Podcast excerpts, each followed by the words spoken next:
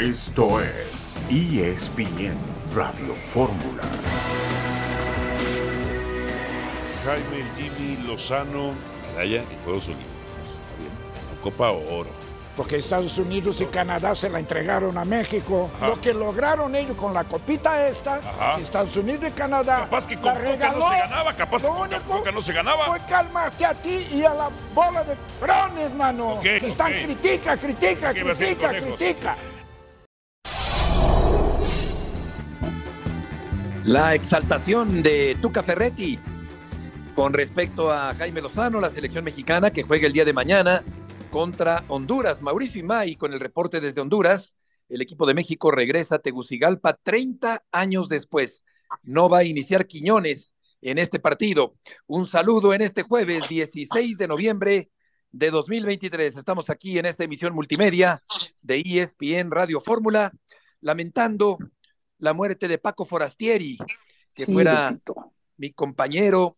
John, buenas tardes. Durante mucho tiempo en Televisa, también en ESPN, una excelente persona, un magnífico compañero y amigo, muy simpático, murió Paco Forastieri. Sí, un abrazo a la familia, ¿no, Beto? Sí, caray. Yo trabajé con Claro. él, Paco Forastieri, Héctor, un abrazo, Más que me meta. hijos. Yo trabajé con Recientemente él en, murió uno de sus hijos allá en Valle sí, de en, Bravo. una, en un accidente Francisco y también, Paco, sí, en un accidente, sí.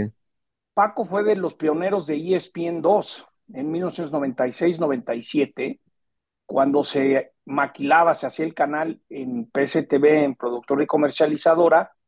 Con, con, con, con Paco, él estuvo narrando, hacía los noticiarios, y Paco estuvo en los inicios de ESPN en México. Entonces, me parte el alma. No lo pude contactar para darle el pésame de su hijo. Y, y ayer, cuando vi esto que Daniel Rentería lo puso en redes sociales, pues me partió el alma. ¿no? Lo- Le tenía mucho cariño, trabajé varios años con él y pues en paz descanse, caray. Muy buena persona, Paco Sí, caray. Su hijo trabajaba en fútbol picante. Héctor, buenas tardes. Sí, sí, este, yo también a Paco lo conocí, lo traté mucho últimamente, incluso quiso entrar a ESPN no hace mucho, y, pues Paco traía seguramente muy fuerte el dolor de la pérdida de su hijo, que ocurrió hace unos meses, hace muy poco tiempo en, en Valle de Bravo. Sus dos hijos gemelos cayeron de, de un balcón en una casa, eh, uno de ellos murió, el otro se puso muy grave, son hermanos gemelos ambos, entonces este sí es muy, es muy penoso lo que esta noticia también a mí me conmovió mucho esta mañana. Así es, lamentamos el fallecimiento de Francisco Forastieri. Costa Rica frente a Panamá, Estados Unidos contra Trinidad y Tobago también en este torneo de la CONCACAF. Una entrevista con antes de hablar sobre Iván Alonso, sobre la selección mexicana, sobre Luis Lozano y los Ravens van John frente a los bengalíes en partido el día de hoy. Ya hablaremos, agarrón de agarrones, Cincy contra los Ravens en Thursday night. Correcto, partido de jueves por la noche y también estaremos platicando acerca de los partidos de la UEFA rumbo a de 2024 allá. En un momento corregiremos aquí la comunicación para escucharnos mejor, pero son temas los que tenemos el día de hoy, John, aquí en el programa. Sí, sí, sí. Hay que ver a esta selección. Quiero ver qué, qué tan obligado está ese resultado, ¿no? Eh, ir a Honduras es una de las primeras y pocas grandes pruebas que tendrá el Jimmy. Sí, Exactamente. Y en Tegucigalpa se dio la eliminación del equipo de México, Héctor, para el Campeonato Mundial de España en 1982. sí, aquel premundial de, de finales de, no- de, creo que noviembre, diciembre más o menos, de, de 1981, Beto, y era una gran selección con Hugo Sánchez, con Tomás Boy, eh, con Manuela Puente, si no me falla la memoria todavía, no, creo que fue todo el de Haití. Raúl. Cárdenas. No, Ra- Raúl Cárdenas era el técnico de México, sí era Raúl Cárdenas, sí, creo que sí.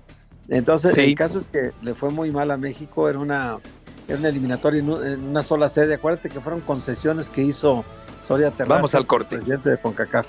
Pero bueno, Sí. se perdió la eliminación. Volveremos con Mauricio Imay.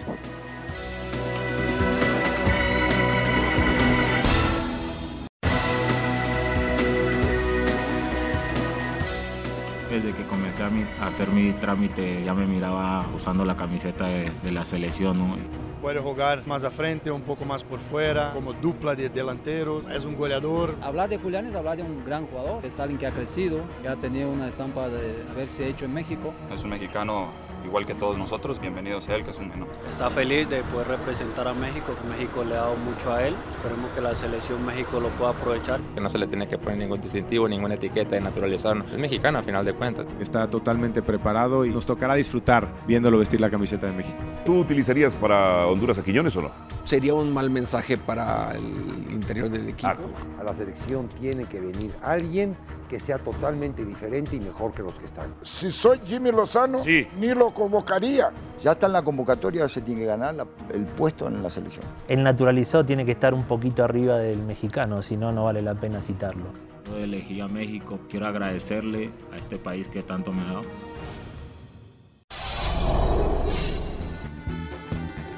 Muchas opiniones a favor de la presencia de Quiñones en la selección mexicana, solo una, la de Tuca, en contra y estoy de acuerdo con Tuca Ferretti, el comentarista, compañero de ESPN. Vamos a escuchar a Cuauhtémoc Blanco, que también opina acerca de la llegada de Quiñones a la selección mexicana.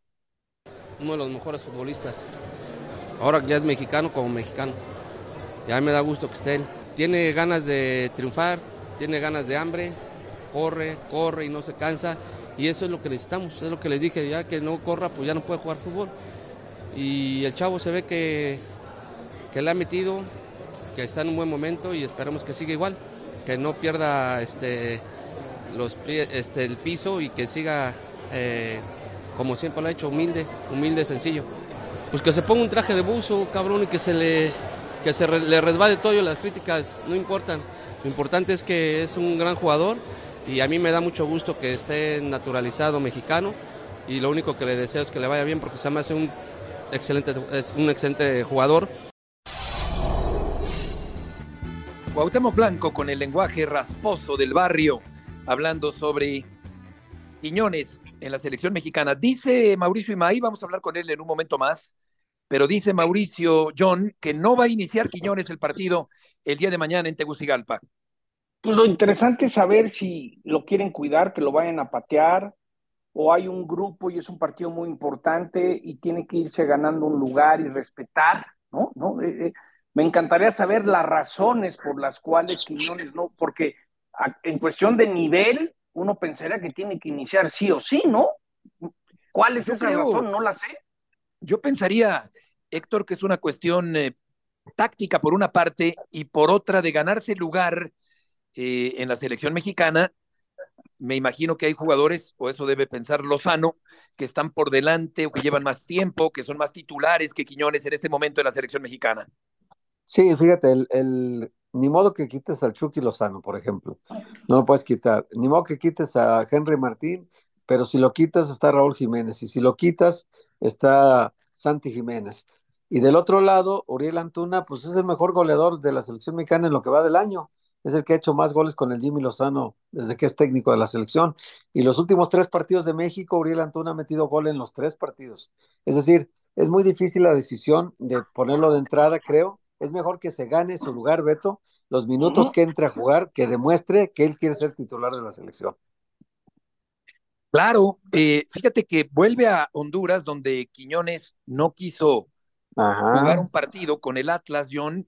Eh, fue cuando David Medrano le preguntó al entrenador de aquel momento, a Benjamín Mora, que si no era mejor dejarlo en Guadalajara para evitar el desgaste del viaje, y eh, Mora respondió, no está lesionado.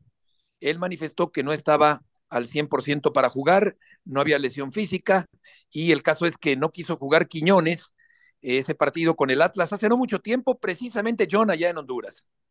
No, no, y eso eh, lo hemos dicho, es decir, parecía que Quiñones jugaba cuando quería o no. Yo le doy mucho mérito porque también cuando estuvo en Puebla hubo detalles ahí que se manejaron, que alguien se le metió en la cabeza, lo ha asesorado. Creo que, creo que se ha comportado mejor Julián Quiñones del que estuvo en Guadalajara que el que estuvo en Puebla. Todo, tiene, todo mundo tiene el derecho a regarla o algún comportamiento. Entonces, hasta el momento se le ha asesorado muy bien y no me sorprendía nada que la misma gente de la selección mexicana como en su momento se le pidió al Guille Franco cómo manejar la situación. Hasta el momento lo ha manejado bien, pero eso no quiere decir que en, su momento hacía lo que quería, ¿eh?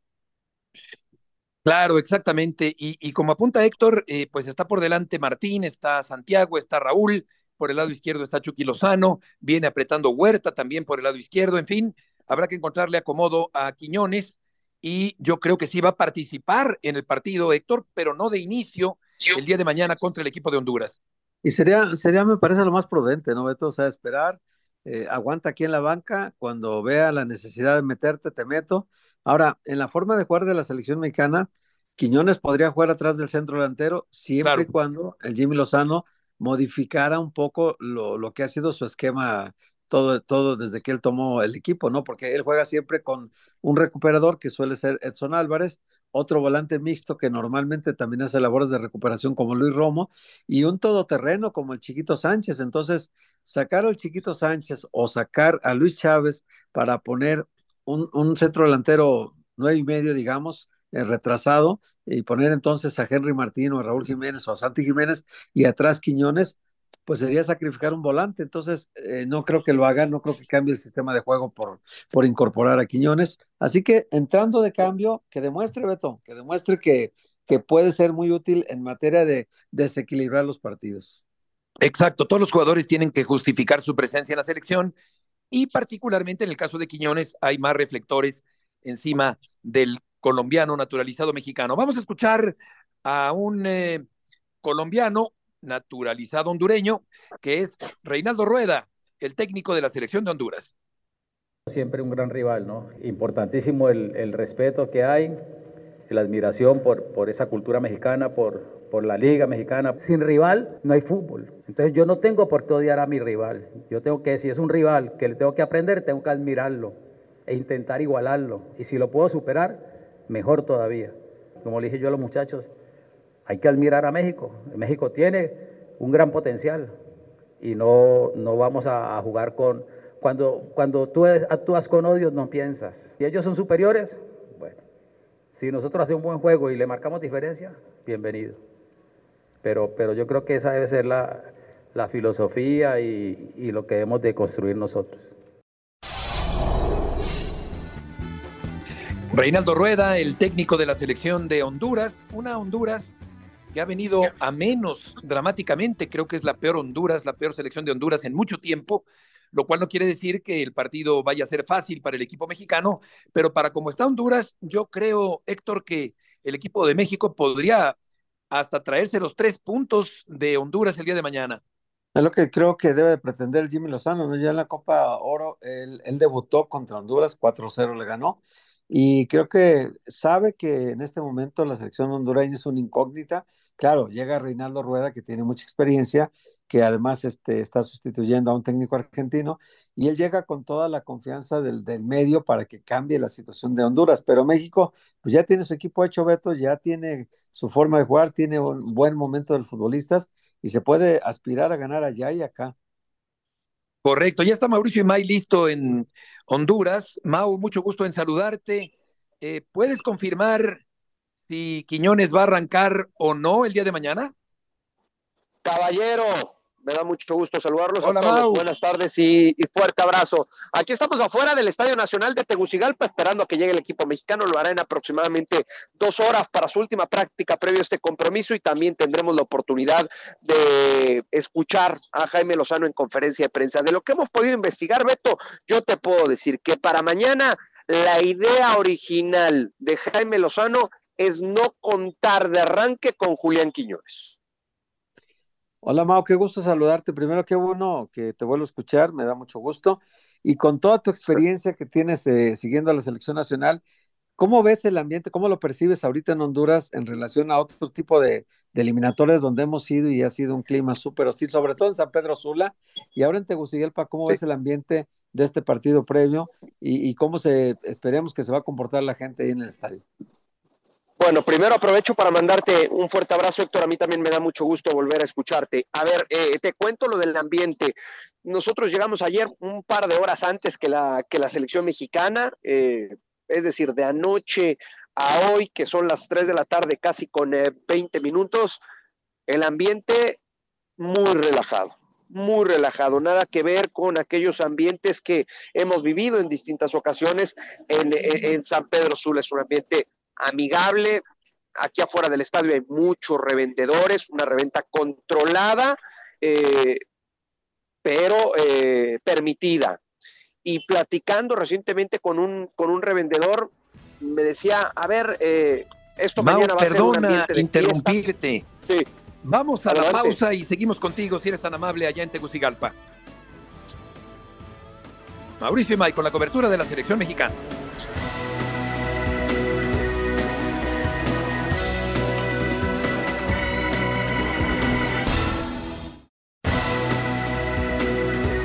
De regreso en ESPN de Fórmula, Mauricio y. Mau, nos hablabas del ambiente allá en Tegucigalpa. Sí, nada, nada hostil, Beto, na- nada hostil y platicando con la gente aquí afuera del Estadio Nacional nos dicen esto, esto es con lo que se va a encontrar el día de mañana la selección mexicana, los hondureños lo están viendo más como un motivo de fiesta, por supuesto sin perder la ilusión y la pasión que tienen por el fútbol y el sueño de poder estar en una, en una Copa América. He ingresado ya al estadio, Beto, te puedo confirmar que la cancha está en perfectas condiciones. Me decían que este era uno de los motivos por los cuales la selección de Honduras decide jugar este partido aquí en Tegucigalpa, que porque Reinaldo Rueda le dijo, bajo las características de nuestros futbolistas, nosotros necesitamos una buena cancha y la mejor cancha del país está en Tegucigalpa y por eso aquí se va a jugar el día de mañana. Y mira, estoy aquí justo en uno de los tiros de esquina y te lo puedo confirmar. Es una alfombra. Es más, Pégale, me atrevo a decir, me atrevo a decir, eh, y John, te consta la cantidad de, de canchas por las que hemos pasado por Centroamérica, yo creo que esta es la que va a estar en mejor estado durante muchos años, ¿eh? Mau, te mando un abrazo. Yo tengo dos rápidas. Si Quiñones no inicia, ¿cuáles serían las razones? Bueno, pues que mm, Jaime Lozano entiende que va llegando, que se tiene que adaptar y que, y que se tiene que ganar un, un puesto, John. Sabe, sabe lo mucho que te puede aportar Julián Quiñones en aparato ofensivo, porque es difícil encontrar hoy por hoy un futbolista, empezando por el prototipo de Julián con esas características. Yo creo que con el tiempo se tendrá que ir ganando el puesto, el puesto titular, y yo soy de la idea de que mañana o, o a más tardar el próximo martes va a ser el debut con el equipo mexicano, el futbolista de América. Y la otra pregunta que se le hace a Leones, siempre se ha hablado de Gini, que la Copa América va a ser donde se le va a juzgar y van a estar viendo qué resultados da, pero me gustaría tu punto de vista, porque antes de la Copa América hay que ganarse un lugar y ese lugar empieza Claro. mañana. Claro, yo, yo te diría, John, después de lo que fue la final de Copa Oro, este es el otro capítulo de mayor importancia que tiene Jaime Lozano en este 2023. El, el ganarle a la selección de Honduras, el despegar un buen fútbol y el conseguir ese boleto a la Copa América del 2024. Sería eh, manchar mucho este proceso. eh, si no le ganas a la selección de Honduras y, y llegas a la Copa América por medio de un repechaje. Porque hay que recordar que si la selección mexicana no le gana a Honduras en estos 180 minutos, todavía tiene la posibilidad de jugar un repechaje el próximo mes de marzo. Pero ponen Algo los que quiero rojos, agregar, ¿no, Mau? Sí, claro, por supuesto, sí. ¿no? No, claro, "Espérame, se no le cuestionaría Honduras, ¿qué muchísimo. está pasando, no? Totalmente. Por eso yo, por eso yo decía, se mancharía muchísimo el proceso de Jaime Lozano si no, si no eres capaz de ganarle esta selección de Honduras en 180 minutos, porque además vas a tener la oportunidad de jugar el partido vuelta el próximo martes en la cancha del Estadio Azteca. Eh, Beto, un, un dato que quiero agregar, el tema del clima. Eh, estábamos acostumbrados a que las visitas a Honduras son bajo mucho calor, un porcentaje de humedad muy alto.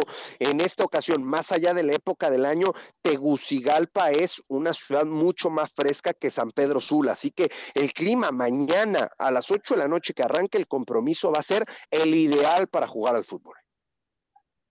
Oye, Mau, una, también una duda. eh, ya ves que hay una corriente ahorita como que está moviendo de que eh, hay que encontrar rápido quién va a relevar a Guillermo Ochoa porque ya tiene tantos años y tal.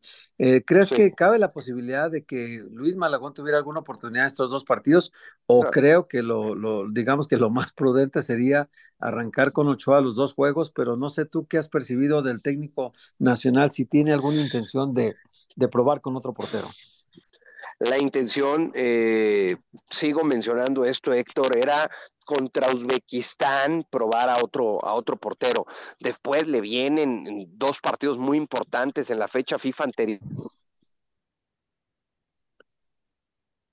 De preparación, eran, eran rivales de los cuales podía sacar mucho provecho, y ahora estos dos oficiales en los cuales tienes prohibido perder y tienes prohibido verte mal en cuanto a funcionamiento se, se refiere. No le veo, no le veo posibilidades a, a Guillermo Ochoa para que vaya a la banca, a no ser de que quizás saques un muy buen resultado el día de mañana aquí en San Pedro Sula y que tengas prácticamente la calificación en la bolsa, una ventaja de tres goles y que llegues muy cómodo al partido de vuelta, eh, lo cual tampoco veo muy factible. Yo creo que mañana la selección mexicana tiene todo para ganar aquí en Honduras, pero Pasión, determinación y constancia es lo que te hace campeón y mantiene tu actitud de ride or die baby. eBay Motors tiene lo que necesitas para darle mantenimiento a tu vehículo y para llegar hasta el rendimiento máximo. Desde sobrealimentadores, sistemas de sonido, tubos de escape, luces LED y más. Si buscas velocidad, potencia o estilo, lo encontrarás todo en eBay Motors. Con más de 122 millones de piezas, siempre encontrarás justo lo que buscas. Y con Guaranteed Fit de eBay, tienes la garantía de que tu pieza quede perfectamente a la primera o se te devuelve tu dinero. Porque con eBay Motors, quemas llantas y no tu dinero. Con las piezas que buscas, a los precios que quieres, tu auto se convertirá en el MVP que te dará el triunfo. eBay Motors. ebaymotors.com. Solo para artículos elegibles se aplican restricciones. me cuesta trabajo pensar que sea por una goleada de tres o cuatro goles. Sí, estoy de acuerdo. Creo que puede ganar el partido considerando el mal momento del equipo de Honduras. Ayer Honduras, Mau, se considera a la selección mexicana como favorita para ganar este Sí. partido. Sí, sí, Beto, platicando, platicando con, con, con la gente en la calle, te dice, a ver, eh, a nosotros nos ha costado mucho trabajo el cambio generacional. eh, estamos muy lejos de aquella generación de Suazo, de Costly, de Pavón, eh, de todos esos futbolistas que, que, que, que tuvieron minutos brillantes, inclusive en, ligas importantes, Palacios en el fútbol de, Inglaterra, eh, y, bueno, pues eh, entienden que eso quedó muy atrás y les ha costado mucho trabajo encontrar hoy futbolistas de esas, de esas características. Hoy su referente es Luis Palma, juega en el fútbol de Escocia, y la jornada anterior de la Champions marcó un muy, pero muy buen gol. Y de ahí en fuera, bueno, pues están basando en futbolistas eh, muy jóvenes que intenten marcar diferencia el día de mañana ante la selección mexicana. Uno de sus jugadores de experiencia, el caso de Rommel Kioto, fue considerado por Reinaldo Rueda, llegó el fin de semana a Honduras para presentarse en, en, en la concentración, pero pues se le atravesó una, una pachanga, una fiesta con, con la novia, con amigos sí. en la playa, se publicaron las fotos, se filtraron las fotos y dijo Reinaldo Rueda, bueno, pues que se olvide entonces de esta convocatoria. ¿Dónde ha pasado eso, Mau? No me acuerdo. Sí, sí, sí. Sí, jugó en Grecia también eh, hace, hace algún tiempo, Palma. Eh, pues Mau, gracias desde la alfombrada cancha de Tegucigalpa. Un fuerte abrazo hasta allá. Les mando un fuerte abrazo a todos. Nos escuchamos el día de mañana ya a unas horas previas de lo que será el compromiso. Igualmente, Mau, buenas tardes. La misma hora en Tegucigalpa que en el centro de la Ciudad de México, que en el centro de la República Mexicana, quiero decir, jugando con el Celtic eh, Palma actualmente. Pero sí, una crisis grande, la del fútbol de Honduras, que hace pensar que el equipo mexicano, es decir, antes iba a México con mucho más temor, me parece, el equipo de México a Honduras, que, que mañana, Héctor, creo que la situación ha cambiado. No es que sea una aduana fácil, pero creo que no será tan complicado como en otros tiempos.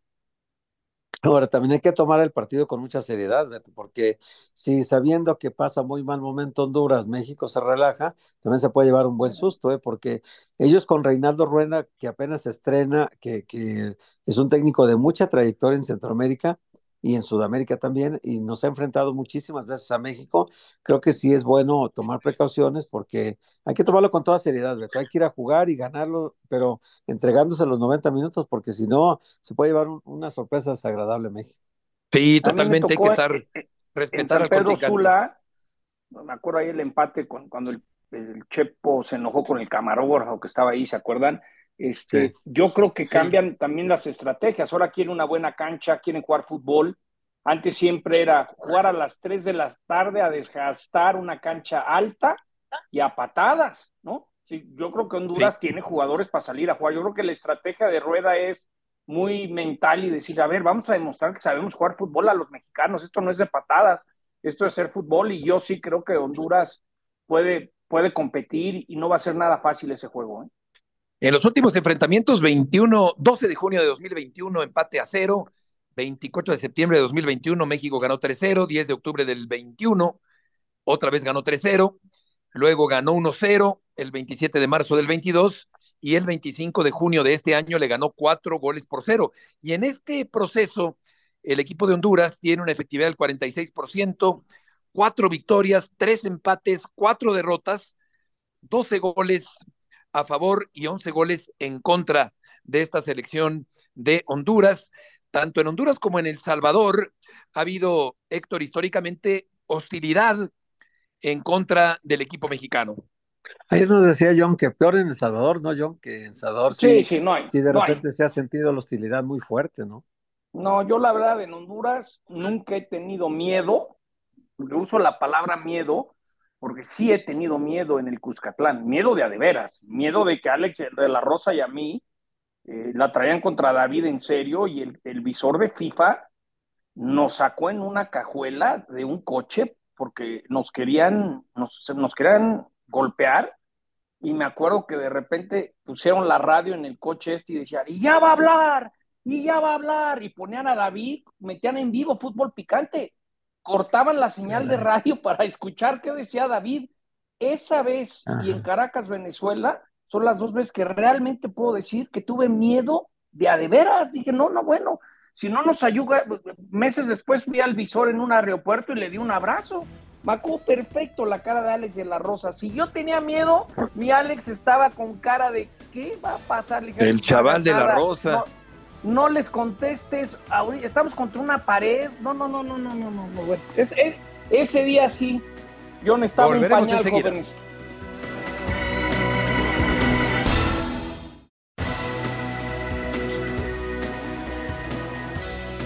Estamos de regreso en esta tarde en ESPN Radio Fórmula. Armando Martínez, el presidente del Pachuca, está en la línea. Armando, qué gusto saludarte. Héctor Huerta, John Sotcliffe y Heriberto Murrieta. ¿Cómo te va? Y Héctor, el gusto es para mí. Un abrazo, Héctor, John, igual. Saludos. Saludos, Igualmente, Armando. Qué gusto saludarte. Ahora que suena el nombre de Iván Alonso para convertirse en director deportivo del Cruz Azul, ¿cuál fue el motivo de la terminación de la relación entre el Pachuca e Iván Alonso? Mira, Beto, en realidad el motivo es que tenemos valores y filosofías diferentes, ¿no? Eh, tú ya sabes que, en Grupo Pachuca las, las formas y los fondos y todo es bien importante. ¿eh? Y, y nosotros tenemos este, unos valores muy muy arraigados y una filosofía también muy muy arraigada y a final de cuentas pues no no coincidimos eh, con con Iván después de, de un semestre eh, y por eso se tomó la decisión de, de terminar la la relación anticipadamente, ¿no? Es lo que te puedo lo que te puedo comentar, mi Beto. Oye, Armando, ¿hubo alguna consecuencia legal después de esa terminación de contrato? No, no, definitivamente no hubo ninguna ninguna consecuencia legal. Este, no llegamos a, a esos términos. ¿eh? Se terminó la relación, este, se le se le indemnizó lo que le lo que le correspondía por no por no terminar el el contrato, pero pues nosotros situaciones que, que pasaron internamente que, que nosotros no podíamos permitir que, que sucedieran y, por eso fue la decisión que, que se tomó y que nos orilló a, a terminar anticipadamente el, el contrato, mi Beto. Hola Armando, qué gusto saludarte. Oye Armando, eh, en el grupo Pachuca si algo tienes que eh, los proyectos los, refuerzan, los apoyan y, y, creo que las personas que trabajan con ustedes duran mucho tiempo en la institución. Digo, Marco Garcés es el ejemplo, ¿no? ¿Cuántos años estuvo director deportivo con ustedes? En el caso de Iván Alonso, eh, entiendo como que el factor pérdida de confianza pudo haberse atravesado ahí en medio para que se interrumpiera el, el proyecto de él. Ah, tienes toda la razón, Héctor. Nosotros nos gusta darle mucha continuidad a nuestros proyectos, tanto con entrenadores como con directores deportivos. ¿eh? Este, hemos tenido cuatro directores deportivos a través de 27 años ¿eh? y, tratamos siempre, y sí, definitivamente, al, no cumplir con, con los valores y al no cumplir con, con la forma de, actuar y, y, con lo que nos guiamos nosotros, pues, por supuesto que hay una una pérdida de confianza, Héctor, y eso tuvo mucho que ver también para la decisión de, rescindir el contrato. Armando, John, un abrazo. Acabas de decir que había valores y filosofías diferentes con Iván Alonso. ¿Nos podrías decir cuáles son esas diferencias? No, es que es que son varias cosas, John, y es es muy difícil especificar en, en alguna, ¿me entiendes? ¿Eh? y, y hay, hay hay cosas que que no se pueden que no se pueden decir en, en, en, público, ¿me entiendes? y, pero que son que son cosas importantes que nosotros no podemos dejar pasar y, y por eso se toman decisiones difíciles, ¿no? ¿Eh? Entonces, este, al buen entendedor pocas palabras, ¿no? Exactamente, exactamente, Millón, tú eres muy práctico. ¿eh? Oye, Armando, ¿Tú dirías que Iván Alonso es una persona non grata para el Pachuca? Mira, este, yo diría que tenemos formas muy diferentes de hacer las cosas y de ver las, las, este, las situaciones de, de cómo se van presentando, ¿me entiendes? Y, y nosotros somos muy éticos en todo nuestro actuar ¿eh? y, y en todo lo que hacemos y tratamos de que todos los que están en nuestra institución también lo sean.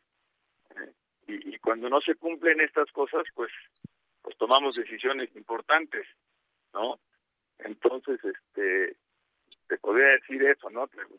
No, no, no un grato se oye, se oye muy, muy feo, ¿no? O sea, muy feo, pero, pero sí te podría decir que digo que no, que, que, no creo que en un futuro que no es bienvenido. Alguna relación. Oye, oye, Oye, Armando. Ya le entendimos. oye, Armando, eh, pero, por ejemplo, yo entiendo la prudencia de ustedes al no decir públicamente exactamente qué pasó. Entiendo la prudencia. Pero si otro socio, en este caso Cruz Azul, Víctor Velázquez, les llama, con él compartirían toda la información que tienen para que sepan ellos qué van a hacer. Esa es otra cosa. Por supuesto que yo le he dicho, y yo voy a contratar a alguien que estuvo en alguno de mis socios, porque al final de cuentas los 18 equipos que estamos en la liga y en la federación pues somos socios, ¿eh? y nosotros lo que siempre tratamos es de que la industria crezca y, de que crezca todos los, los socios que estamos aquí. A mí me gustaría, por supuesto, que, cualquiera que, que fuera a ocupar alguna de mi gente, pues me, me preguntara y nosotros pudiéramos explicarles todas las situaciones que, que suceden. Igual me, encantaría que si alguna gente ve que yo voy a contratar a, algún alguna persona, algún directivo, algo que sucedió alguna situación con uno de mis socios, pues me encantaría que me que me dijeran las cosas como son, ¿eh? y, y entonces ya poder formarme un criterio y ya tomar este una decisión así.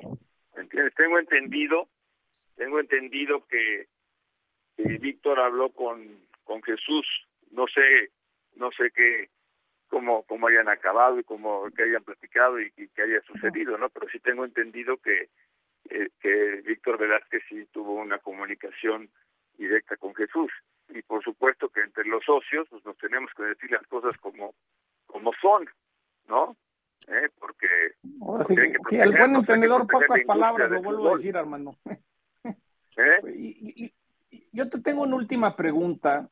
Eh, el fútbol femenil creo que está alzando la mano, como pasó en US Soccer. Eh, ¿Qué postura ves? Es decir, ¿qué ves el hecho de que quieren involucrar al Senado y dónde ves que puede acabar este denme más, trátenos de igualdad? ¿Cómo, cómo lo ves como directivo de fútbol mexicano lo que, lo que están tratando de hacer las mujeres? Mira, yo quisiera entender bien cuál es el fondo de la propuesta que están haciendo, ¿me entiendes? Lo que yo te puedo decir es que, que nosotros desde hace mucho tiempo tenemos igualdad en cuanto a estructura y en cuanto a infraestructura entre el equipo femenil y el equipo varonil, ¿no? Y, se- y se, y se puede ver, porque pues, todos los que vienen acá a nuestras instalaciones y todos los que conocen nuestra institución saben cómo lo tenemos. En cuanto a, a los sueldos, yo te puedo decir ¿eh? que muchos muchos elementos del equipo femenino, ¿eh?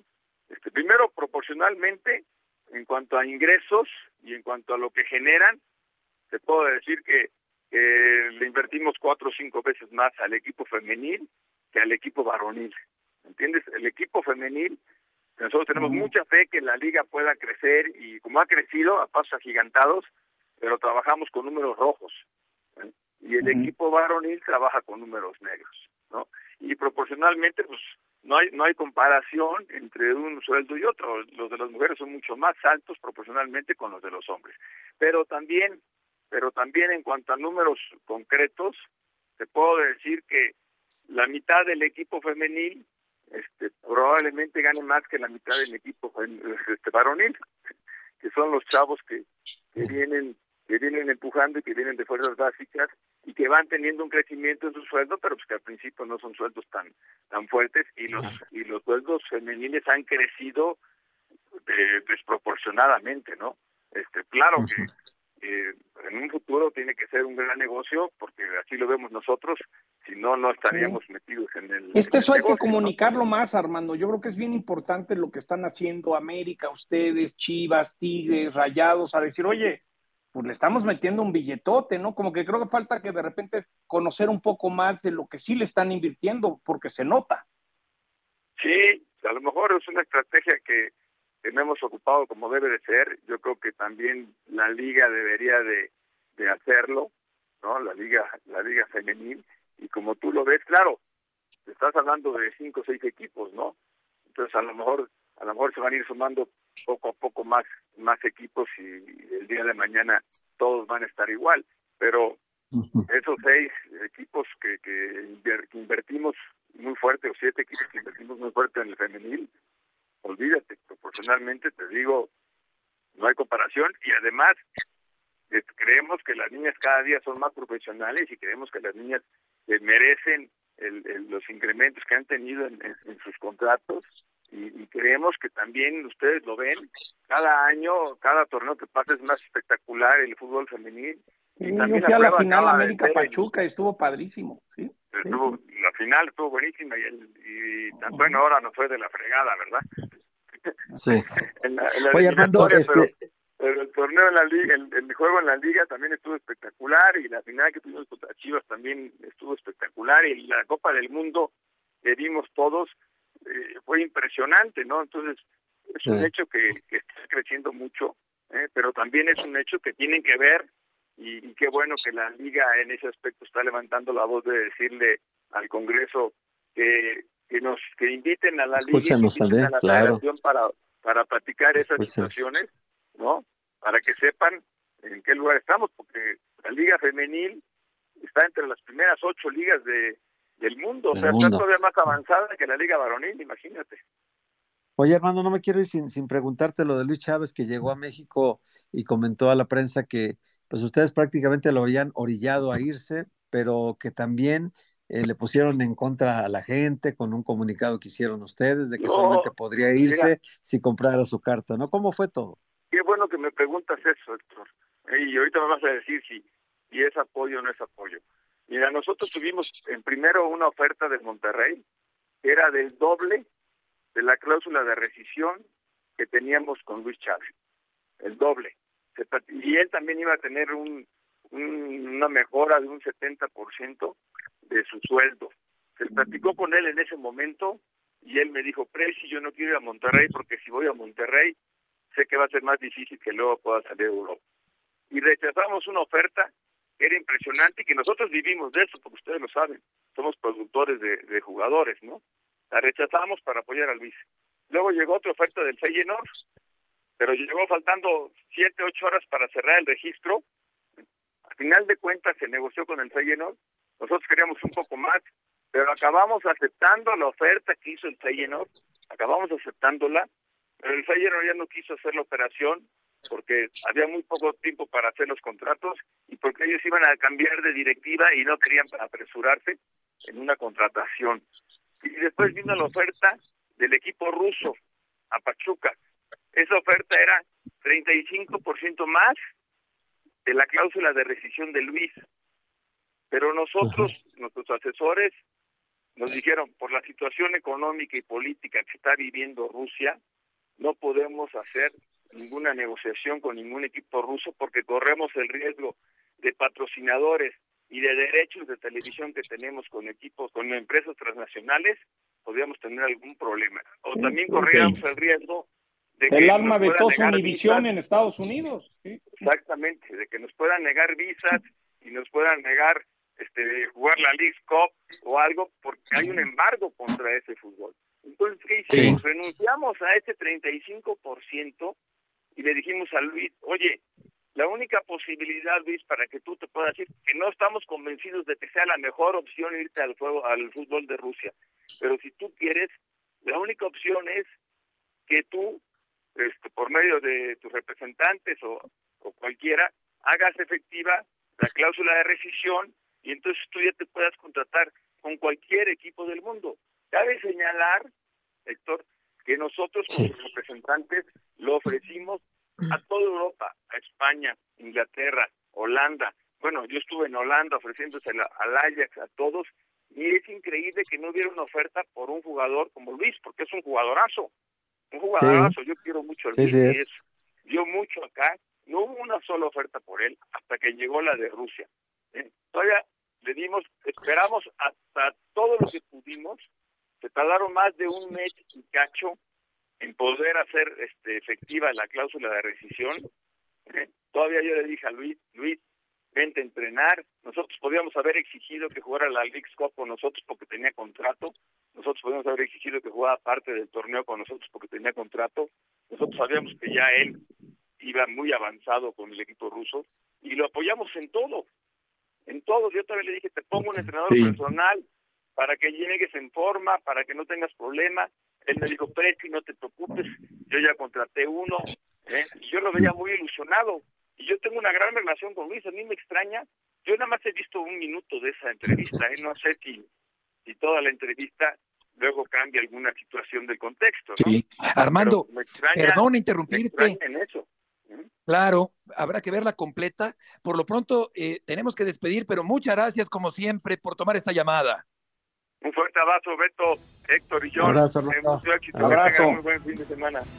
Igualmente, Armando, que te vaya muy bien. Armando Martínez, el presidente del Pachuca. Estamos llegando al final. Gracias, Héctor. John, buenas tardes. Gracias, Beto. Un abrazo, John. Buenas tardes.